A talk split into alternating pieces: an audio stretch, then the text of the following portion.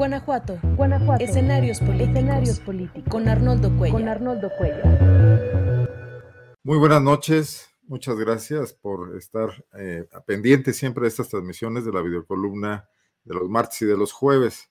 Soy Arnoldo Cuellar, soy integrante del Laboratorio de Periodismo y Opinión Pública, este medio periodístico de investigación en el estado de Guanajuato. Hoy vamos a hablar de Celaya, por si algo faltara en esta ciudad mártir, esta ciudad asediada por la delincuencia desde hace un buen número de años, donde no parece haber soluciones que funcionen, donde cambios en las estructuras policíacas no parecen estar rindiendo los frutos, cambios eh, simulados de alguna manera en la alternancia política con un alcalde era independiente hasta hace no mucho y que fue cobijado por el PAN, Javier Mendoza Márquez, tampoco parecen estar funcionando. Pero hoy el conflicto es de otra naturaleza.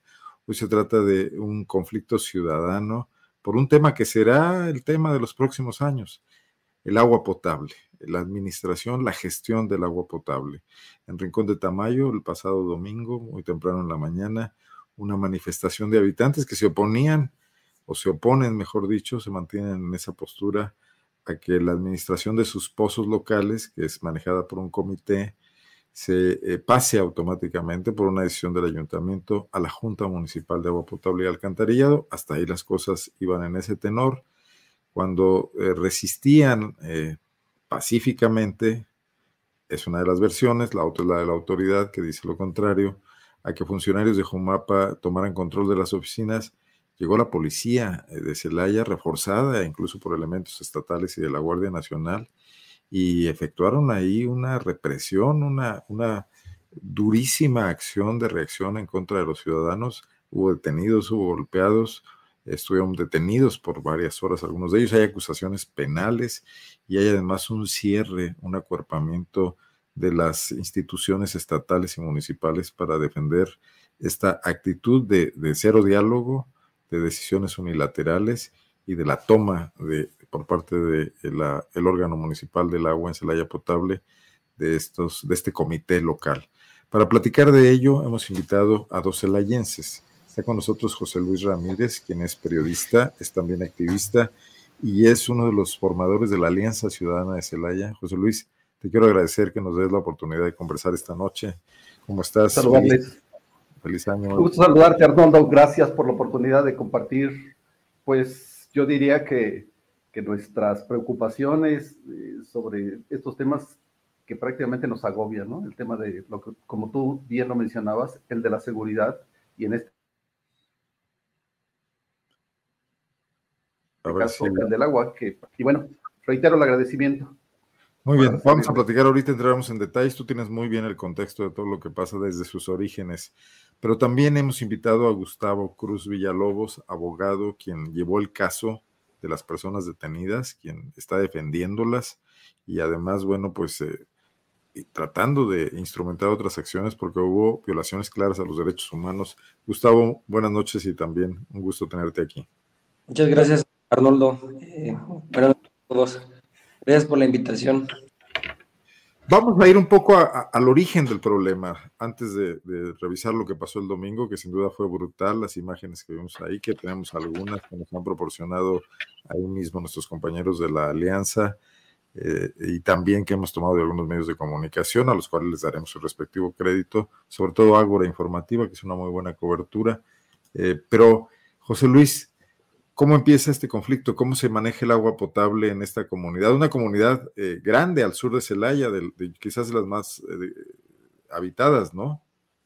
Sí, mira, tengo problemas para el audio, pero voy a tratar de, inferir lo que, lo que se diga, ¿no? ¿Me escuchas mal? ¿Me escuchaste mal? Te estoy, te estoy escuchando de manera intermitente. Quizás, quizás quitando tu video, aunque, aunque pueda ser este ahí. Pero entiendo perfectamente la pregunta, subsanar estos, estos brincos en el, en el audio, ¿no?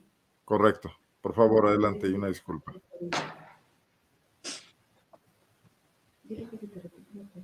Eh, mira. Es, es, ir al origen del problema, un poco que nos platiques el contexto. Claro. Mira, con gusto.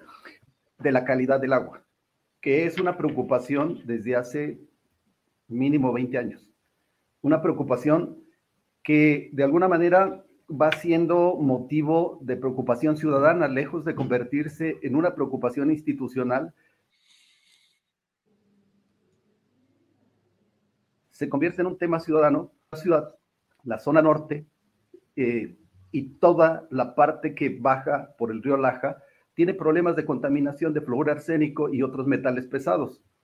Esto ha sido una lucha que se ha venido dando desde el 2006 y, y en la presidencia municipal, pues le den solución a este problema de contaminación del agua. Y esto trae como consecuencia que, lejos de abordar el tema de la solución, se divida desde hace años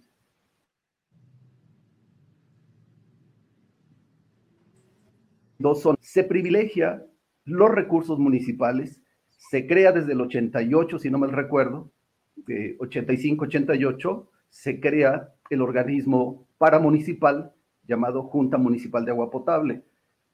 Esto con la misión y con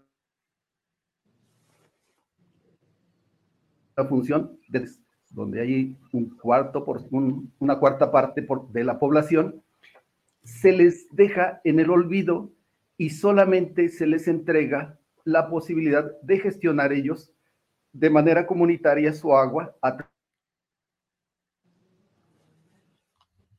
través de comités, maneras del suministro del agua. Uno, en la zona urbana, a través de la Junta, que tiene inversiones y que tiene presupuestos altísimos. Doy un dato, el de este año pasan de 600 millones de pesos, mientras que los comités del agua, que son 65 comunidades, eh,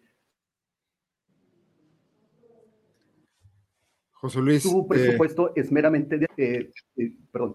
José Luis, permíteme. Eh, quizás si quitas tu video, fluya mejor el audio, porque de repente se congela un poco también la voz y la imagen.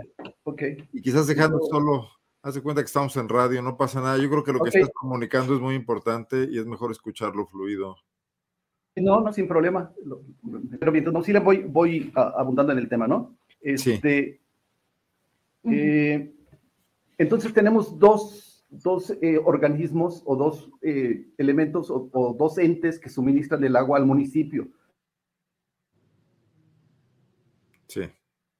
Pano chupa los recursos de la ciudad y se le entregan esos, esos recursos a la gente que vive en la ciudad, a la zona comunitaria, a la zona de las comunidades, no se les entrega ningún recurso y ellos tienen que generar mecanismos de autoadministración y de autoayuda y, aspectos tan básicos como el pago del bombeo, que es energía eléctrica y que no es barata. De tal manera que tenemos un organismo operador con 600 millones de pesos al día de hoy, mientras que los comités de agua son verdaderamente precarios sus ingresos y siempre tienen un gran problema. Es el caso de Rincón de Tamayo. Al suministro del agua para la población. En el, en el caso de Rincón de Tamayo estamos hablando de cuántos habitantes con esta, con esta situación. Eh, estamos hablando de aproximadamente 15 mil, 15 mil y estamos hablando de aproximadamente 4.200 tomas domiciliares. Que opera, eh, porque es una comunidad, esto lo digo para quien, quien esté fuera y, entienda pues que, que estamos tratando de la parte que ha sido abandonada de los recursos municipales, ¿no? Tiene cuatro pozos, los administra un comité que lo elige. dinámica del olvido, también se generan una serie de conflictos de carácter interno y comunitario, porque la administración de esos recursos deja muchas dudas. Y esas dudas se convierten en sospechas y esas sospechas se convierten en conflictos dentro de la comunidad. José Luis, una cuestión. ¿Quién designa a los encargados de estos comités? ¿Es democrática? ¿Perdón? La elección de los responsables de estos comités, ¿cómo se lleva a cabo? Sí, como es una comunidad, es, es una elección eh, comunitaria y esta elección se da con los, la elección por mayoría porque los comités de agua eh, tienen su propio reglamento, un reglamento institucional, y Jumapa, el organismo operador, tiene su propio reglamento. Entonces estamos hablando de dos entes y dos reglamentos. Y el mecanismo de elección en los comités rurales es la asamblea, es, son los usuarios. Ellos eligen a su presidente, ellos eligen a su tesorero, pero está reglamentado. Sin embargo, el reglamento por sí mismo no hace que eh, esto quería llegar. Hay una intención maliciosa a lo largo del tiempo eh, de tratar de subsanar el abandono en las comunidades, haciendo que los comités de aguas rurales administren de manera arbitraria los recursos. José Luis, se corta un poco, se, corta un poco y de repente no te seguimos. Perdón, no. no. se ha solucionado con quitar el video. Déjame, déjame ir con el abogado Gustavo Cruz. Adelante. A ver si por ahí, mientras este, algún diablito que pongan para, para claro. Porque es, digo, es muy importante lo que nos estás diciendo para el público también. Y me gustaría que quedara súper claro. Vamos a retomar este tema, pero me gustaría con Gustavo Cruz Villalobos adelantarme un poco a lo que está narrando José Luis y, saber, bueno, el contexto es que el domingo eh, habitantes que se oponían a que la Jumapa tomara el control ya fáctico, porque ya había sido votado en ayuntamiento, de las instalaciones del comité, llegan a una confrontación con la policía. a mí no me queda claro quién, quién inicia, eh, están las dos versiones, pero licenciado, tú que has platicado con, los, con las personas detenidas, más de 29 en un principio, eh, por, lo menos me leo que 17 sometidas a un proceso, 7, ¿no? A procesos penales que, subsisten. Eh, ¿Tú qué película tienes de la situación que ocurrió el domingo? Bien, este, para ponerte en contexto, el día domingo yo llego a las instalaciones de eh, la Comandancia Norte aproximadamente a las 4.30 de la tarde. Perdón.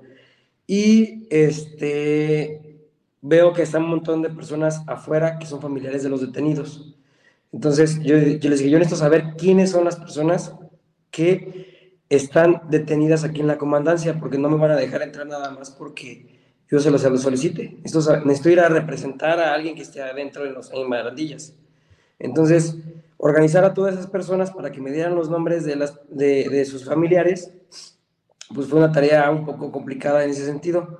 Sin embargo, se logró y aproximadamente a las 5 de la tarde eh, ya, me, ya me dejaron entrar a las, a las instalaciones de la Comandancia Norte y este, ir poco a poco eh, ir entrevistando a las personas que, que, estaban detenidas. Yo le solicité que las necesitaba ver, se las solicité directamente al coordinador de jueces calificadores. Entonces, en lo que se hizo todo el trámite burocrático, yo estuve viendo a las personas de la noche.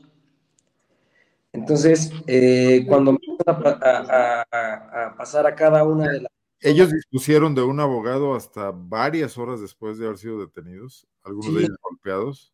Sí, no, no hubo ni un defensor eh, público o, algún otro abogado particular que haya yo. Déjame pasar algunas fotografías aquí ilustrando para que, la, que se dé cuenta nuestro auditorio de qué estamos hablando, ¿no? Las personas detenidas. Sí, el señor Lupe lo golpearon muy feo en la, en la cabeza. O sea, desde esta hora que es como el mediodía hasta la noche, no pudo verte como abogado, ¿no? Sí, ese señor sí salió antes por faltas administrativas. Pero sí se ve que la policía no se tentó el corazón. Sígueme contando, ¿cómo los encontraste? Bueno, entonces, efectivamente, como lo comentas, había personas muy lesionadas, en especial un muchacho de 20 años que traía golpes en la cara muy importantes. De hecho, él el médico ya de, de Barandillas le dijo que tiene que ir al oculista eh, por las lesiones que tiene en los ojos, eh, tiene derrames internos. Eh, otro joven este, tiene, tiene, un golpe en el, en el ojo que se, lo, se, le inflamó demasiado. Este, tuvieron también personas de la tercera edad que necesitaban de, medicamentos urgentes por sus condiciones médicas. mi celular? Como insulina, medicamentos para la presión, eh, medicamentos para la diabetes que en su momento les negaron suministrarlos hasta que llegué yo. ¿De qué delito nos están acusando? Ah, bueno, quiero hacer toda la cronología para que el, auditorio pueda entender que hubo una flagrante violación a derechos humanos, porque en un principio no había a ninguno de los este, detenidos, en un principio 23, que fue cuando yo ya llegué a las instalaciones, había 23 personas, eh, no se les había imputado ningún delito. A mí lo que me eh, empezó a comentar tanto la jueza calificadora como el coordinador de, de los jueces calificadores, me comentan que estaban por faltas administrativas. Entonces yo le dije, los tienes que dejar salir, o sea, es su multa y vas para afuera. Me dice, no, es que tienen que cumplir sus 36 horas reglamentarias. Le dije, no es forzoso que lo, que lo cumplan. Ellos tienen derecho a pagar su multa e irse a su casa, y más si están lesionados. En ese estir y afloje con, con, con el juez calificador, que le solicité cada vez que la podía ver, porque no se me, se me escondía la, la jueza, cada vez que la podía ver, este, le decía, necesito que me recalifiques a esta persona, necesito que me recalifiques a esta persona. Hubo una señora de la tercera edad que apenas si podía caminar. Para la entrevista en los locutorios me la tuvieron que llevar los policías. ¿La, detuvieron? ¿La subieron a una camioneta también a esta señora? Sí, esa señora eh, apenas puede caminar, este, tiene problemas en sus piernas, es una señora de la tercera edad. Eh, los mismos policías de ahí de Farandillas en una silla de, oficina que tiene ruedas, me la acercaron. Entonces me empieza a contar su, versión de los hechos. Dice, es que yo ni siquiera estaba involucrada. Yo vivo en la calle donde empezaron a comenzar donde comenzaron los disturbios y este y yo iba con mi, con mi esposo en la silla de ruedas. Entonces, cuando empieza a, empieza a hacer todo el, el relajo con los policías, a ella todo ese tumulto la tumba y la pisa, la golpea y tiene golpes hasta en la cabeza por, por todo el, el, digamos que el desastre que ya se estaba llevando a cabo en, la detención de estas personas. A ella la suben y, este, y, la detienen ahí en, en, la Comandancia Norte. Yo hablo con la jueza calificadora porque la, dice, eh, me, me argumentaban que ella estaba a disposición.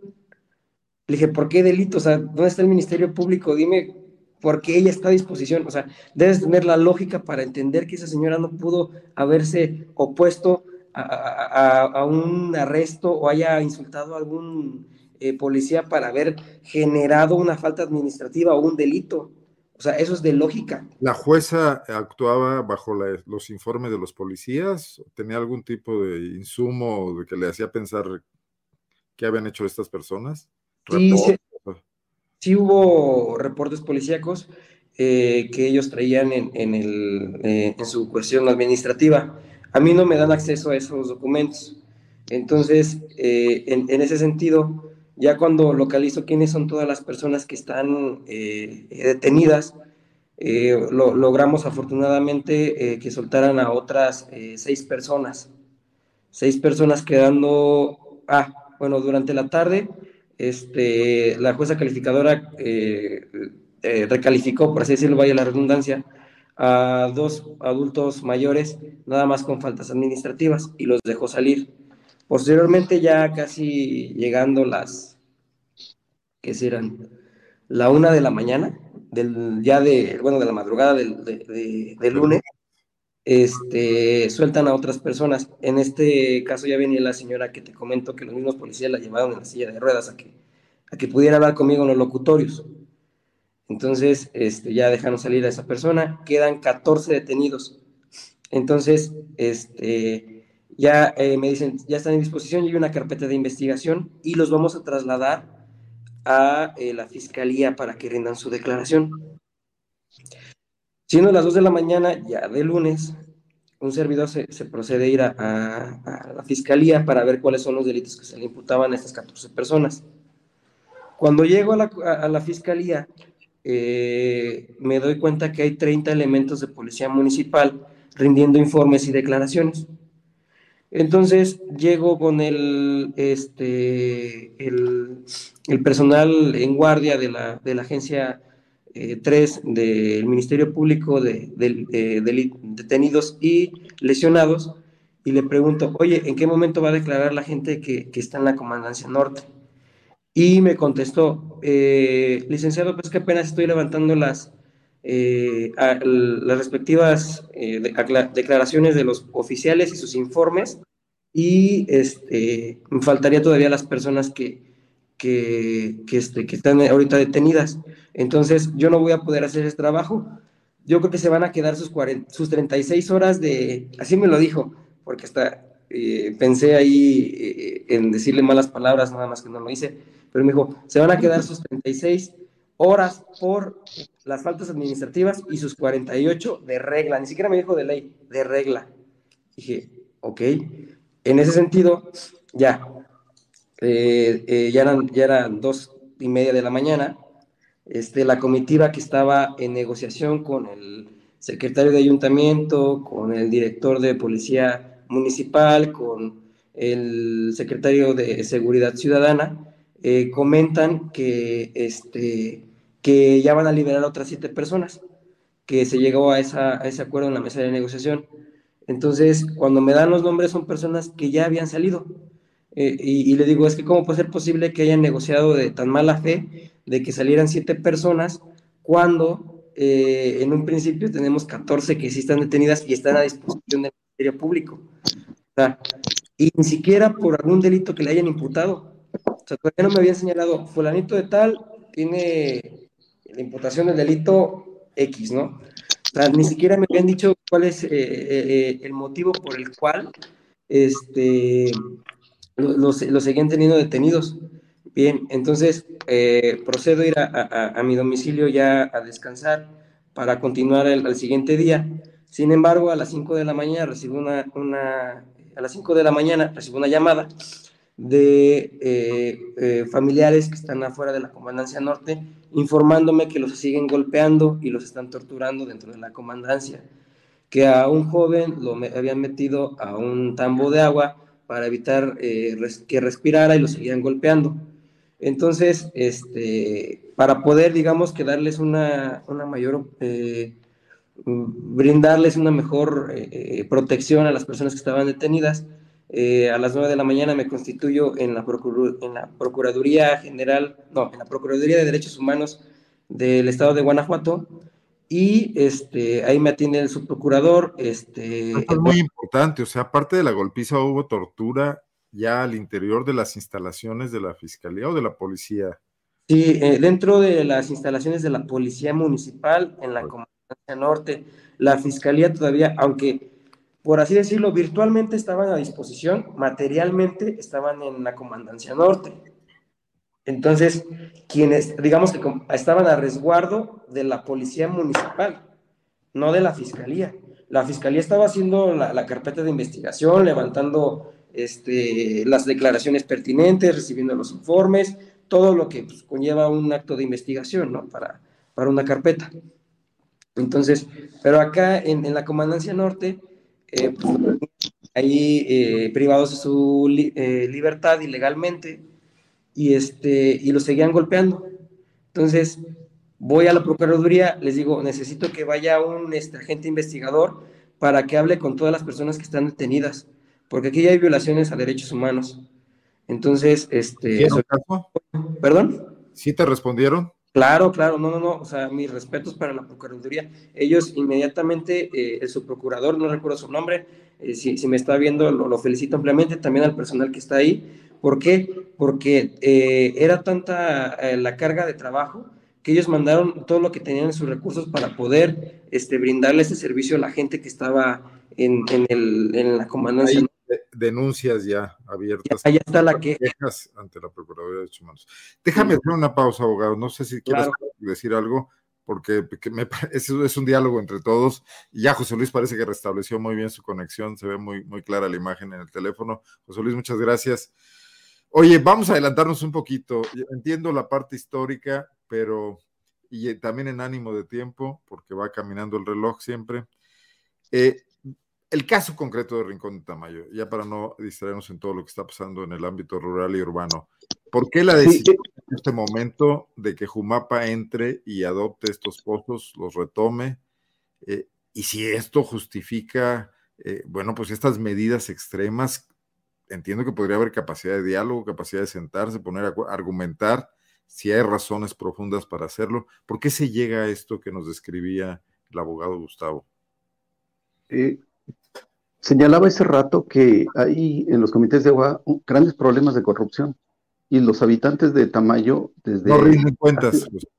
no, no rinden cuentas y los habitantes de Tamayo desde hace casi un año habían estado insistiendo en que este comité de agua que administraba entregara cuentas y no lo hizo. Y la presión de la, de la comunidad cada vez fue más intensa al punto de, demandarlo por desvío de recursos y por el, el hacer uso de recursos, por ejemplo, de, de, de un tanque de almacenamiento que lo vende como chatarra y, nunca, y nunca entrega cuentas. Sí. Dime una cosa, aunque hay aparentemente democracia para elegir a estas personas, ocurre esto que también pasa mucho con los delegados municipales, que la, presidencia municipal es fundamental para colocar gentes cercanos al partido político que gobierna o a los funcionarios que están en ese momento en el, municipio. Sí, e, era un poco lo que quería explicar.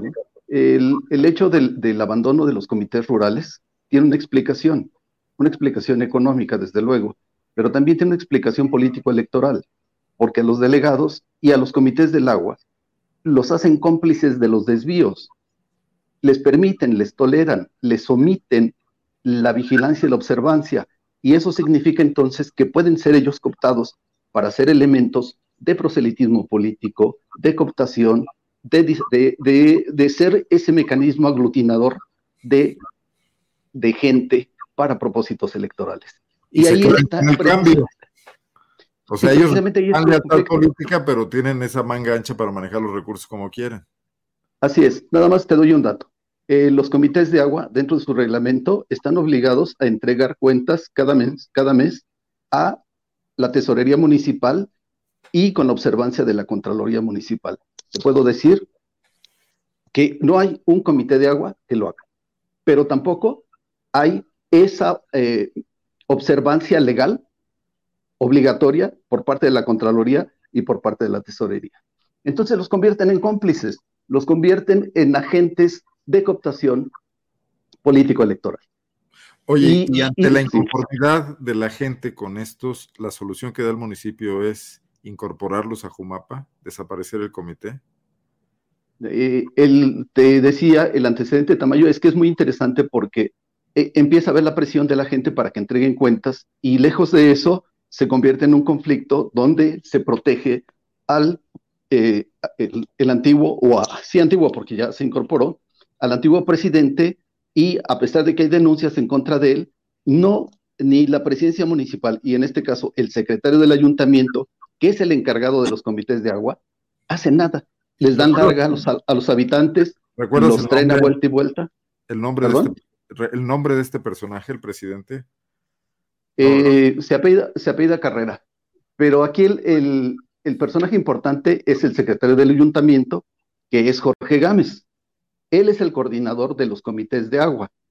Además de ser el secretario del ayuntamiento, es el coordinador de los comités de agua y por reglamento está obligado a la observancia y a la eficacia y a la eficiencia de estos comités de agua. Y tiene implicaciones también de carácter administrativo y tiene operadores para que se encarguen de este menester, por decirlo de algún modo. Nos dicen acá en el chat Juan Carrera. María de Juan Carrera, es correcto. Bien, eh, y entonces este conflicto se va extendiendo precisamente porque el secretario del ayuntamiento eh, no les responde en virtud de su responsabilidad como coordinador. Les da vueltas, vueltas y vueltas y la atención cada vez crece más y el conflicto cada vez se, se va haciendo más agudo, ¿no? al punto en que eh, pareciera que la decisión de incorporar el comité de agua a la Jumapa, pareciera que es un, una decisión que trae como fin una solución de un problema, pero los habitantes consideran que no es el mecanismo porque ellos... Perdón, el hecho de haber hecho, el hecho de haber realizado, perdón, esta maniobra en domingo, tiene una, matiz de, cierto dolo político, de madruguete. El domingo van los funcionarios de Jumapa, mandan contratistas a la, a la oficina. Dudo que sean tan trabajadores que trabajen también los fines de semana, ¿no?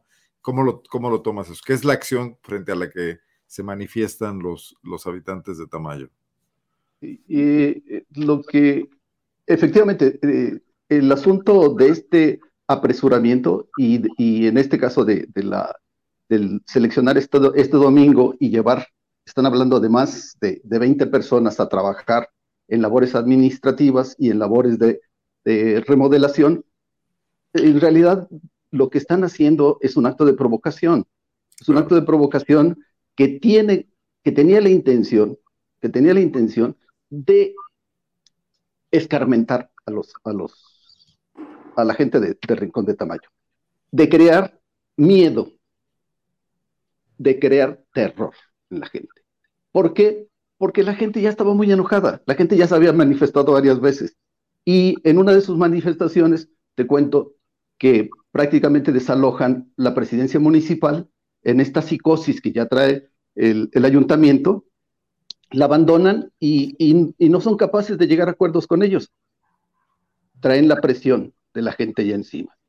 Pero además, este apresuramiento, Arnoldo, es muy sospechoso, porque cuando incorporan el comité de agua a la Jumapa, también lo hacen un día viernes, cuando no había eh, indicios de que hubiese vida del cabildo. Convocan la comisión del ayuntamiento del agua. Sí, el 23 de diciembre la convocan a las 12 del día con un único tema en el orden del día, la incorporación. El análisis, eh, eh, el análisis y, el diagnóstico y la incorporación. Los regidores de la oposición señalan que no tenían idea de lo que se trata. Oye, llegaríamos al extremo de poder pensar en la hipótesis de que incluso la provocación estaba prevista para el acto de represión, que la policía podía haber estado sobre alerta, porque llegaron muchos policías a, Rincón de Tamayo ese domingo, este domingo. Sí, y, te doy el otro elemento del apresuramiento y de la sospecha, porque esto es lo que genera la, el recelo de la gente.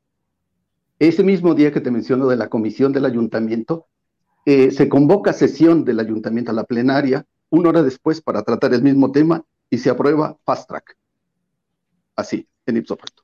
Sin ninguna consideración, a pesar de que ya estaban platicando con la gente que estaba inconforme con el antiguo comité.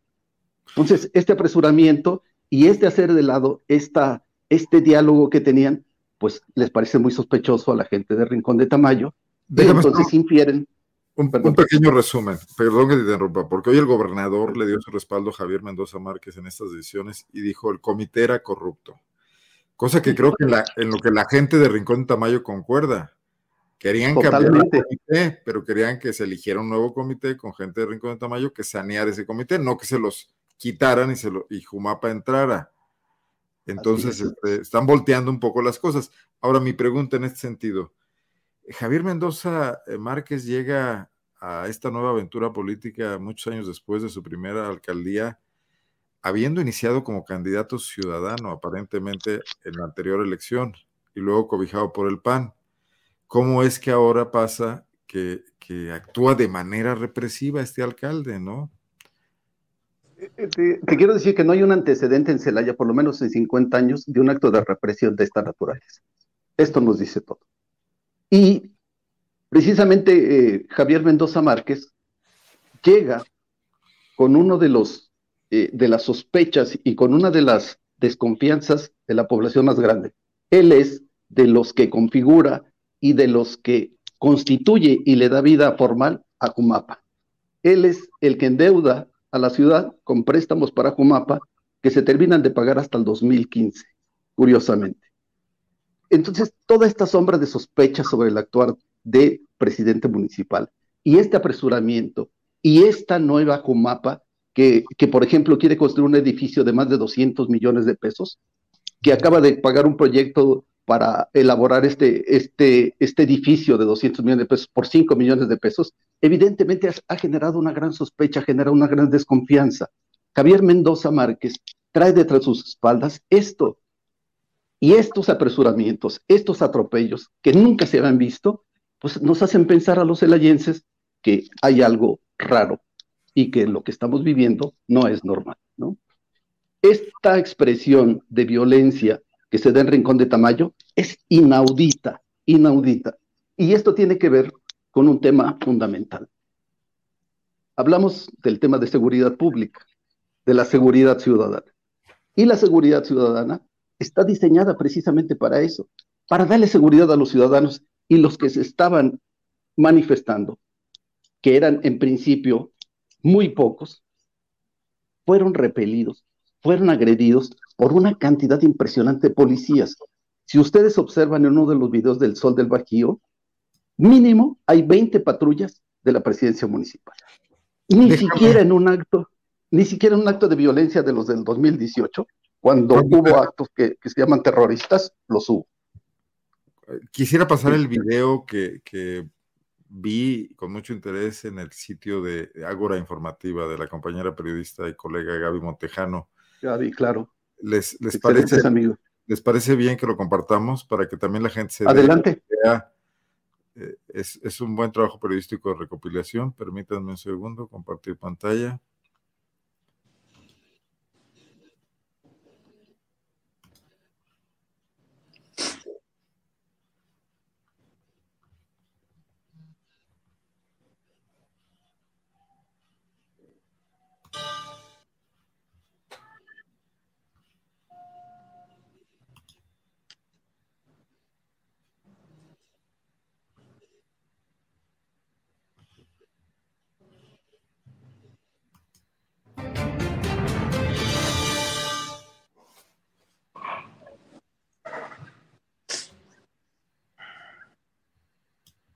Perdón, ya, ya iba. Adelante.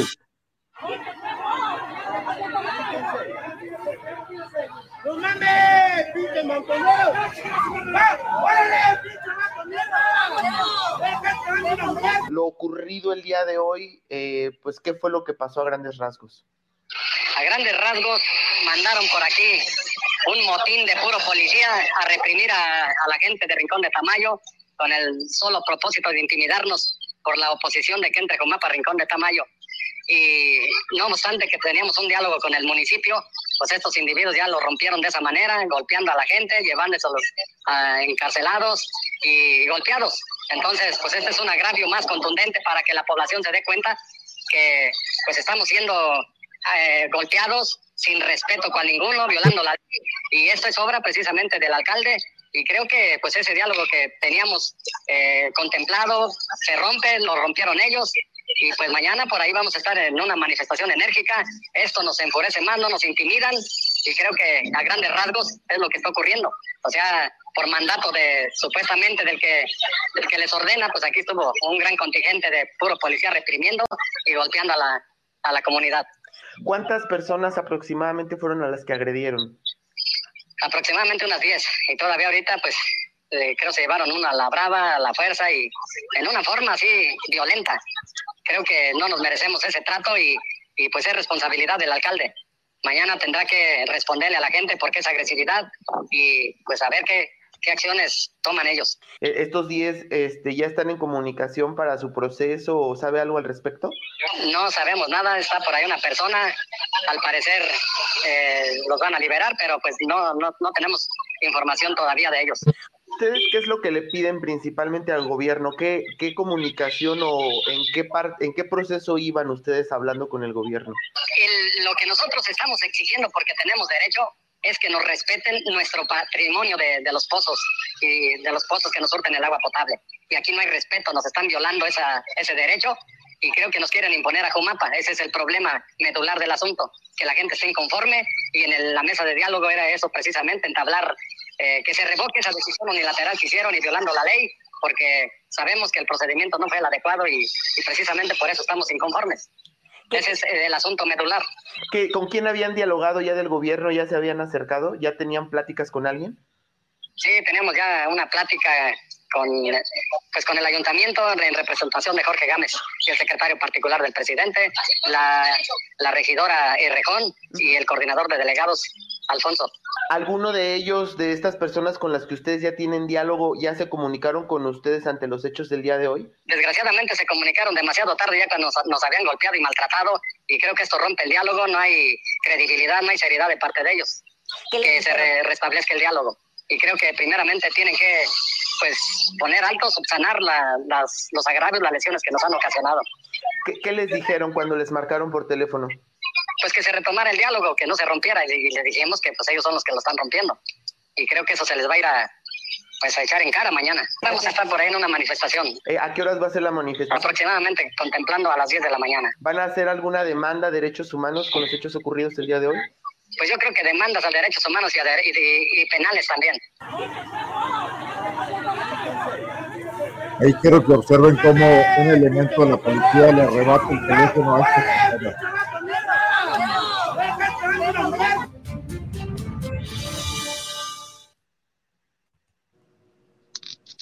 Este, brutal el asunto, ¿no? Sí, fíjate que hay un detalle bien interesante, Arnoldo, y, y lo quiero remarcar. La, la, Convención Interamericana de Derechos Humanos señala que las policías deben ser para la seguridad ciudadana y que deben utilizar cuando hay eh, expresiones de manifestación de ideas en la calle o reuniones privadas, que deben garantizar la seguridad con elementos que no pudiesen provocar daño precisamente a los ciudadanos. La policía, la seguridad pública que llegó, llegó con armas de alto poder. Estuvieron deteniendo a las personas armadas con rifles que se utilizan para enfrentar precisamente a la delincuencia, al crimen organizado y a, todos, estos, eh, a todos estos personajes que tienen un impacto tremendo en, en, temas delincuenciales. Así llegaron y así detuvieron a las personas. Si hubiese habido un conato de, enfrentamiento distinto, seguramente hubiéramos tenido una matanza terrible. Las imágenes están ahí puestas eh, y lo más terrible de todo es que quienes estuvieron al mando de este grupo fue eh, el mismo secretario de Seguridad Ciudadana y el director de policía. Es grave, es grave porque estamos hablando de que no tenemos una seguridad ciudadana, de que no tenemos una policía que, que tenga claro el respeto a los derechos humanos, pero también que tampoco tiene claro sus protocolos de actuación frente a eventos de esta naturaleza. No, bueno, pues parece que iban preparados para todo y que, había una, o sea, los habitantes no, no estaban tan prevenidos de lo que iba a ocurrir como los policías. Aquí me gustaría platicar un poco con, con el abogado. Dijo hace un momento José Luis eh, Gustavo que no ha habido en Celaya una represión como esta. ¿Tú te has enfrentado en tu carrera profesional a, hechos como estos? ¿Has, ¿Has, visto una actuación así de la policía? ¿Lo que hablas de la tortura? ¿Qué, qué, qué, me cuentas de eso?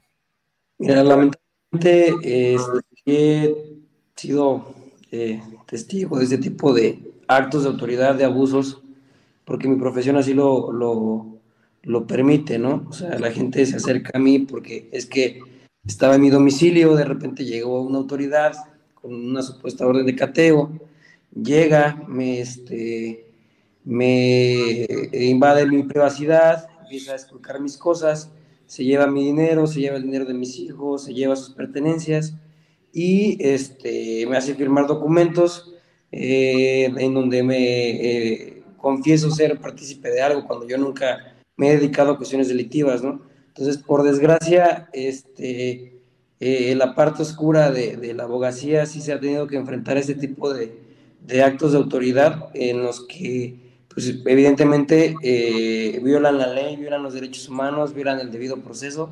Y, este, y, y, me gustaría haberte contestado que no, que fue el primero, pero por desgracia... Hay un patrón.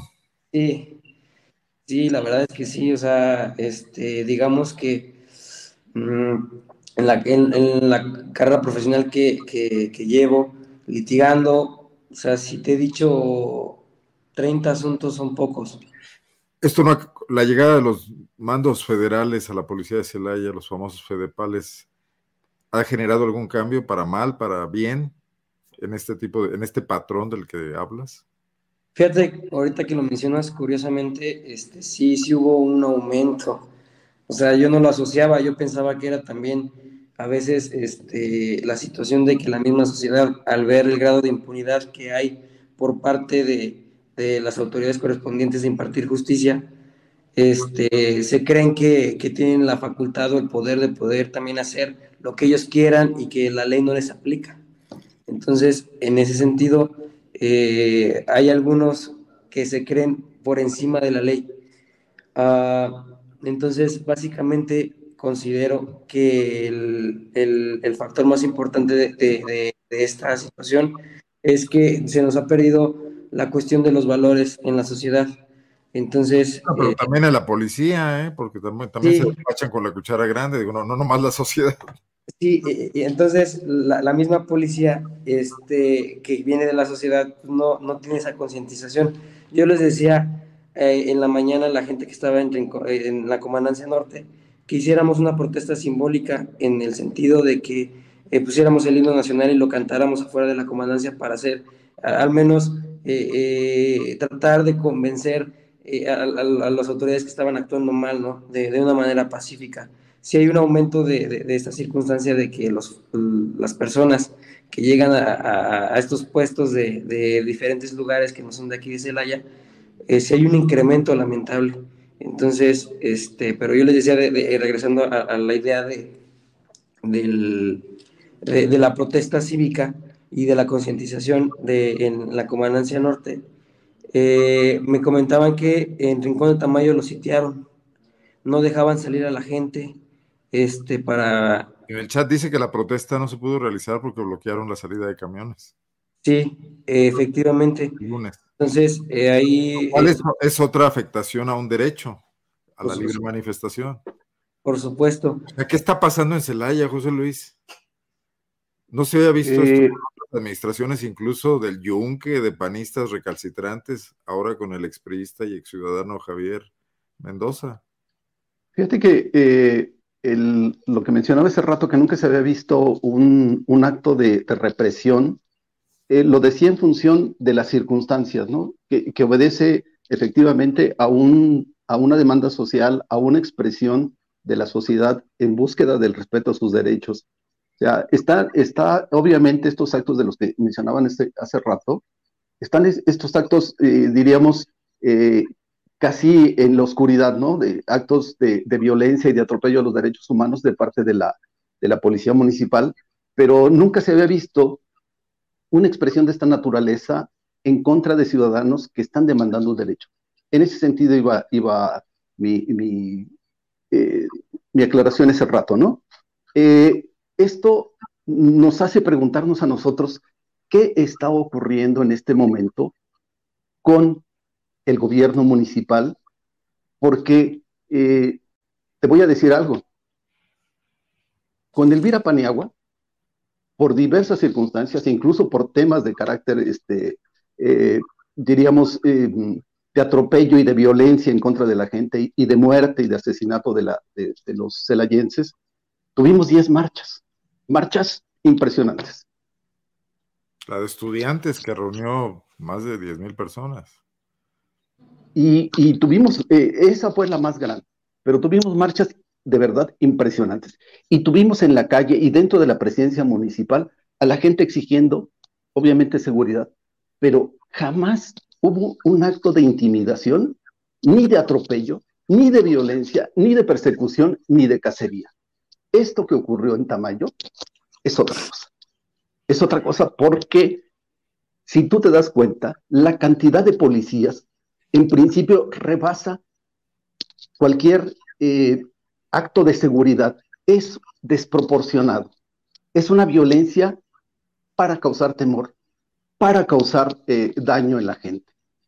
La misma eh, relatoría que hace el abogado del tiempo de permanencia de las personas inculpadas por problemas de carácter administrativo, revela que hay una actitud de revancha, que hay una actitud de golpeteo, que hay una actitud de una actitud de atropello total a, a los derechos ciudadanos. Entonces, aquí la pregunta, ¿por qué se hace? ¿Por qué Javier, que es el responsable de las fuerzas policíacas, y yo he insistido mucho que el secretario de Seguridad Ciudadana no mueve un dedo si Javier no se lo autoriza? Entonces la pregunta es, ¿por qué Javier ha actuado de esta manera? Y pareciera que todos estamos perplejos porque lo único que nos hace pensar es que ya no tiene en su cabeza mesura y su gobierno no tiene ya razón, ya perdió la brújula. Javier eh, en las encuestas está en los últimos lugares. Javier ha perdido ya la posibilidad de la reelección. Javier ha perdido ya para el PAN la oportunidad de volver a ganar. Creo que estamos frente a una locura. Es lo menos que puedo decir ante la pérdida del poder político. En el chat, personas como Jorge Tamayo y, María de Jesús Gómez, que son habitantes, deduzco de sus comentarios de Rincón Tamayo, nos dicen que, vayamos a ver la situación de cerca. Bueno, yo les diría que los invito el próximo jueves, si alguno de ustedes quiere participar en, en una videocolumna como esta, eh, me gustaría mucho hablar con gente de Rincón Tamayo para saber, bueno, la postura con respecto al tema del agua y también la postura con respecto a la represión. Así que, eh, bueno, aquí eh, vi a José Luis, vi a Araceli, vi al propio abogado Gustavo Cruz Villalobos, si nos hacen llegar, pues bueno, su aceptación o una propuesta, podemos dedicar el jueves próximo esta, esta charla a las nueve de la noche otra vez al tema de Rincón de Tamayo, pero ahora hablando con los habitantes de Rincón de Tamayo. Y, de antemano, pues les agradezco mucho que estén aquí atentos a, a, este, a esta videocolumna, a esta charla. Así que queda abierta la invitación. Si me ayudan, José Luis, si me ayudan, Gustavo, a concretar la invitación. Claro, muchas gracias por la invitación. Escucharlos de viva voz también, ¿no? Bien, nada más me gustaría. Este... Sí, por favor.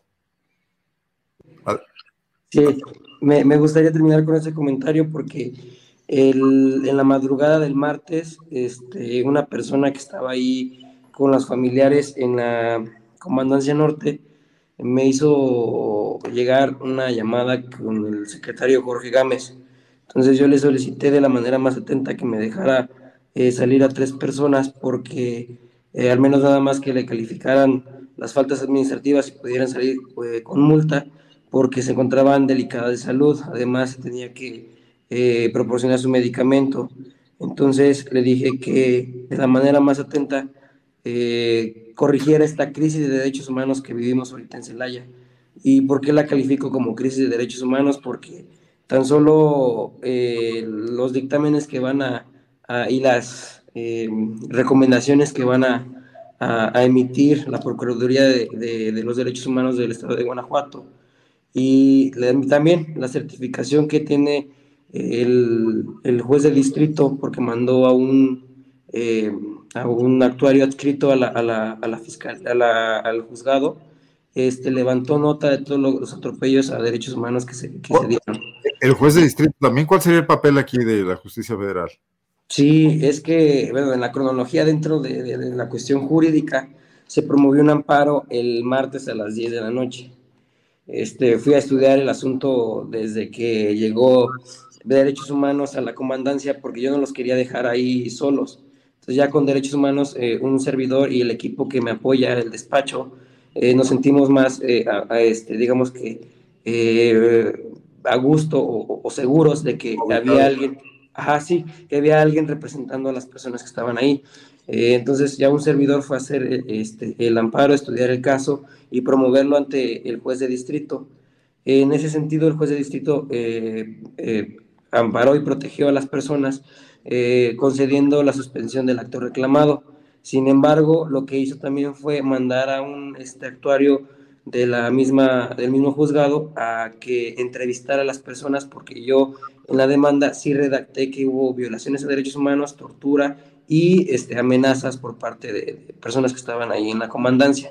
Entonces, curiosamente, eh, haciendo las 10 de la mañana del día de hoy, procedo a ir a, los juzgados de distrito que están en Los Álamos, aquí en Celaya, este, me dan acceso al expediente, veo el acuerdo este, y eh, me comunico con la secretaria de acuerdos del juzgado para preguntarle que si ya iban a poner en, en, a liberación a las personas que estaban detenidas debido a que este, pues, el, el amparo, eh, me, bueno, me aceptaban el amparo para la suspensión del acto reclamado.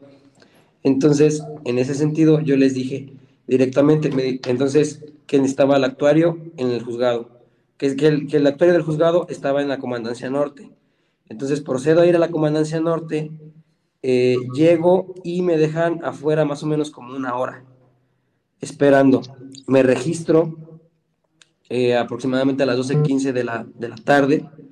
Este, y eh, pasa el secretario de Seguridad Ciudadana de Celaya eh, delante de mí, se mete a, barandillas junto con el licenciado coordinador de jueces calificadores y este, yo les exijo que me, que me permiten ver al, al, al, actuario adscrito, porque en el, en el, en el acuerdo que emitió el juez de distrito es que deberían de estar con su defensor presente en la entrevista. Entonces, en ese sentido, no me permitieron acceder con ocho Violentando una disposición. Sí, pues. me, me, obstruyeron. Eh, este, yo le decía a los familiares en, en, ya en la Comandancia Norte que lo que hicieron las autoridades fue estirar la liga, estirar la liga, estirar la liga, estirar la liga, para ver de qué lado tronaba. Entonces, este, curiosamente, las ocho personas que no alcancé, ah, porque cuando veo al actuario, sale el actuario de, de, Barandillas y me dice que, que, que, que, es lo que quiero. Yo le digo, pues para empezar, que te apegues a lo que dice el acuerdo del juzgado. En el punto séptimo de... Ni siquiera tenías que pedirlo. Sí. Es un mandato. no, mira, es que tan solo la presencia del secretario de Seguridad Ciudadana en las instalaciones, eh, en mi opinión, considero que eh, ya es una intimidación para las personas. O sea, imagínate, está el jefe cualquier persona se sentiría intimidado, ¿no? O sea, y más si estás en esa situación. Digo, yo no, no me interesa. Me hasta me saludó y yo seguí haciendo mi trabajo y lo hice también, que por eso es que salieron la gente de Rincón Tamayo. Porque posteriormente a que el amparo me lo concedieran, ya eh, cuando se iba a, a, este, a cumplir el término de las 48 horas, ya los pusieron a disposición de, del Ministerio Público el Ministerio Público llega y me dice, a ver, ¿se van a, van a declarar? Le digo, no, se van a abstener, yo quiero copia de la carpeta de investigación y este, eh, ahorita los necesito que los pongas a libertad. Sí, ya se pueden ir a su casa. O sea, eh, me gustaría señalar ¿Para qué tanto suelo estando el, ¿Para qué tanto brinco estando el suelo tan parejo? Sí, claro, y, me gustaría aclarar este punto en, en, con tu auditorio y a ustedes, los que están aquí presentes este, que el, durante las entrevistas ya con el, con el actuario adscrito a al, juzgado, este, hubo ocho personas, no, nueve personas, perdón, de las 14 que estaban detenidas este, y que supuestamente estaban a disposición del Ministerio Público, que este, no, eh, no, este, se desistieron de la demanda de amparo, porque, a ver, Ah, cuando te privan de la libertad, este, para promover una demanda de amparo, pues tienes que firmarla, ¿no? El que como quejoso. Entonces, cuando no tienes acceso a la persona que tiene que ser el quejoso, la puede firmar cualquier persona, la ley de amparo así lo dice. Entonces, un servidor, como ya estaba reconocido como su defensor particular, firma ese amparo en ruego de las personas que estaba eh, representando. Entonces, ya firma ese amparo, se presenta, y ya eh, en la mañana aquí está el, el, actuario adscrito al, juzgado eh, de, federal, este, eh, me dice, ¿sabes que ya levanté nueve entrevistas y no te di por presente? ¿Dónde estabas? Le dije, pues aquí afuera. ¿Dónde querías que estuviera? O sea, nada más porque estoy en el timbre y en las cámaras y estoy aquí dando lata para que me atiendas. O sea, y porque tengo que estar levantando la voz para ver si me escuchas y tú sales. Entonces me dijo, ¿qué es lo que quieres? Fue cuando yo le dije, pues para empezar que te pegues al acuerdo. O sea, necesito que me libere a estas personas porque el amparo, este, me concedieron la suspensión del acto reclamado, que este caso era la, la, detención y privación de la libertad de estas personas. Entonces, yo necesito que me los pongas ya en libertad. Bueno, me dijo, bueno, primero, antes que todo, pues necesitamos este, cumplir lo del acuerdo y necesitamos hacerlo, la, este, eh, las entrevistas respectivas que ordenó el juez para cerciorarnos y, verificar de que pues, hay, hay, lesiones y, y, que se violaron los derechos y garantías fundamentales de, de, las personas aquí que están detenidas. Perfecto, me pasan al locutorio, puedo ver nada más yo a seis personas, no, sí, nueve, sí, a, a cinco personas y estas cinco personas me dicen, es que eh, este, nos están diciendo que esto es para este, inculparnos a nosotros de los delitos. Entonces, por eso es que muchos se desistieron. Los engañaron. Ajá, yo dije, no. Le dije, por eso yo estoy aquí presente. Necesito que ratifiques en todas y cada una de sus partes la demanda de amparo y que me nombres como tu, tu, tu representante. Me dijeron, sí, licenciado, yo voy a hacer lo que usted me dice. Usted está aquí con nosotros desde, las, eh, desde el domingo. Usted no se ha despegado de con nosotros. Confiamos en usted y lo que usted me diga. Y yo, muy bien, necesito que le digas eso al actuario, lo que te estoy diciendo. Sí. Entonces ya el actuario empezó a, a, tomar nota de las lesiones que traían eh, este, algunos muchachos, de las lesiones que traían este, algunos señores. Entonces empezó a tomar también fotografías de, de, la situación. Él va a rendir un informe de, la, de, cómo pasaron las cosas. Él también certificó la hora en la que me dejaron pasar y, sencillamente hay una forma muy, muy simple de cotejar los horarios. Yo estoy en el juzgado distrito, te registras ahí tiene un horario. Y cuando me dicen que el actuario está en el juzgado, yo me traslado. Celaya no es tan grande, debí de haberme tardado 20 minutos. Y me dieron el acceso hasta las 12, 15 horas. Y yo vi al actuario y él lo asentó en su, en su, eh, eh, en su acta a la 1.51 de la tarde fíjate, todo ese tiempo. O sea, evidentemente fue, quisieron meterme un gol y no pudieron, la verdad. En ese sentido, no me dejé, no dejé a las personas. Pero se nota toda una actitud que va desde la agresión de la propia Jumapa, la provocación, mejor dicho, el resguardo policíaco con fuerzas eh, excesivas para la cantidad de manifestantes y luego la actitud de los jueces calificadores y del aparato de justicia administrativa, de justicia municipal, ¿no? Sí, principalmente es municipal. Sí. Bueno, eh, un poco ya para cerrar, también, gracias, abogado José Luis. De nada. Ante este panorama, ¿qué, estás viendo y qué podría seguir? Eh, ¿La intimidación va a funcionar? ¿La resistencia de la gente del Rincón Tamayo, a la que se le está impidiendo incluso manifestarse, ¿Qué, va a ser? ¿Puede mantenerse esta, esta intolerancia y esta actitud eh, represiva, fascistoide de la administración municipal? Eh, mira, Celaya en los últimos tres años, en los tres años del, gobierno de Elvira, eh, desarrolló una habilidad tremenda para movilizarse, para manifestarse. Y los temas nos involucraban a todos, fueron temas muy sensibles y creo que lo que ocurrió en Rincón de Tamayo es un tema sensible que nos involucra a todos los celayenses. Y la verdad creo que por estos actos tan evidentes, tan burdos, tan toscos del ciudadano presidente municipal, los celayenses van a responder. Eh, a la gente le ha quedado claro que la actitud del gobierno municipal es una actitud de castigo, es una actitud de arrogancia, de soberbia, que es una actitud de imponerse a todas luces y por todos los medios, y creo que los celayenses van a responder. Y, eh, hoy, no te comento, la solidaridad de muchos gremios, de muchas personas, se ha estado dando y, creo que esto va a crecer. Te comento un detalle. El día de hoy renunció el delegado de la comunidad de Tamayo y, y, renunció en solidaridad, curiosamente. Menos mal con, con precisamente con quienes lo cuestionaban por su tibio desempeño. Él asumió la bandera de la gente de Tamayo y creo que mucha gente va a abandonar este barco porque este barco que conduce eh, Javier Mendoza Márquez se está hundiendo. Y creo que ahí es donde vamos a encontrar la respuesta para hacer un cambio y para enfrentar de manera ciudadana estos atropellos y estos castigos totalmente eh, producto de, alguien que ya no gobierna. Bueno, vamos a estar muy pendientes porque, bueno, el asunto está en progreso. Jumapa estará tratando de manejar esos pozos, hay resistencia ciudadana y, la fuerza, pues decía un clásico que las bayonetas sirven para muchas cosas, pero no para sentarse sobre ellas, ¿no? Y gobernar. Napoleón Bonaparte lo dijo. Creo que más bien lo dijo Fouché, no, se lo dijo Talleyrand a Napoleón, para ser exactos.